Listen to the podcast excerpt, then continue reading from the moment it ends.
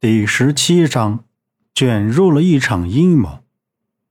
周震开着梦莎那辆黑车，进入了五环外一片新开发的地段。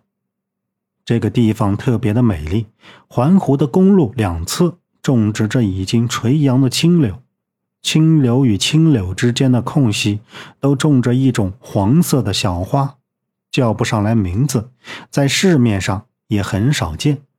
一簇一簇的，随着风微微摇晃着小脑袋。到了，就是这里。孟莎拿上画卷，下了车。周震停车的地方前面不远处就有一座庄园，门口非常的干净整洁，两头石狮子蹲坐，大门顶上“青山别院”四个大字，显得是格外的庄重典雅。杨木和周震。都目瞪口呆了，心想：“孟莎，你不是说你家就是个普通人家吗？”快点吧，我表姐还等着呢。孟莎笑呵呵的向门口走去，一进院门口，更是一番别样风景，扑面而来的阵阵花香。院中有一座小假山喷泉，围着假山的三层花卉，过了一条亭桥，前面一座三层楼的别墅。宜人优雅而又宁静。孟莎领着他们进了别墅，叫他们坐下来休息片刻，随后拿着那幅八马祥和图就上了二楼。杨木因为昨晚没有睡好，坐下来就不动了，黑黑的眼圈显得整张脸都憔悴了不少，眯着眼睛也没有什么心思去看其他的。在一进门的时候。他已经一眼扫过，客厅简单大方，风格独特，向阳处落地玻璃窗，没有什么特别的。周震翘起二郎腿，瞟着二楼的楼梯片刻，站了起来。已经过去了有几分钟了，也没有人下来，也没有人搭理他们，索性站起来四处看看。就在这时，从右侧门口走进来一位年轻的阿姨。端着茶水放到茶几上，二位久等了，慢用。冲他们二人说完，笑了笑，转身就出去了。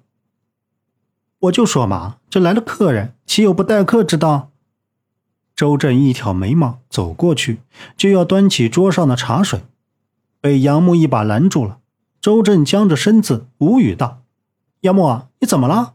口渴啊？”坐下来看着茶水道。主人家就是这样待客的吗？杨木其实没有睡着，他刚才看着那位阿姨慢慢走过来，慢慢把托盘上的两杯茶水放到桌上离开。杨木头往前一点，意思是自己看吧。茶几上满满当当冒着缕缕青烟的乌龙茶。话说，七分茶，三分情，酒满敬人，茶满欺人。此时。这别墅的主人是什么意思？如今是喝还是不喝？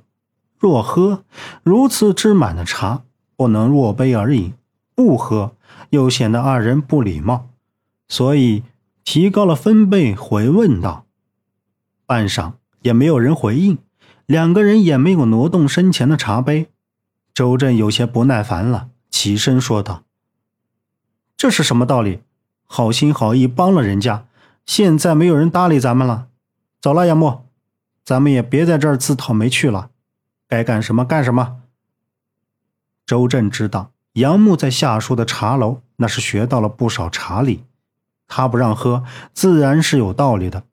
这茶满欺人的道理，他也能看出来。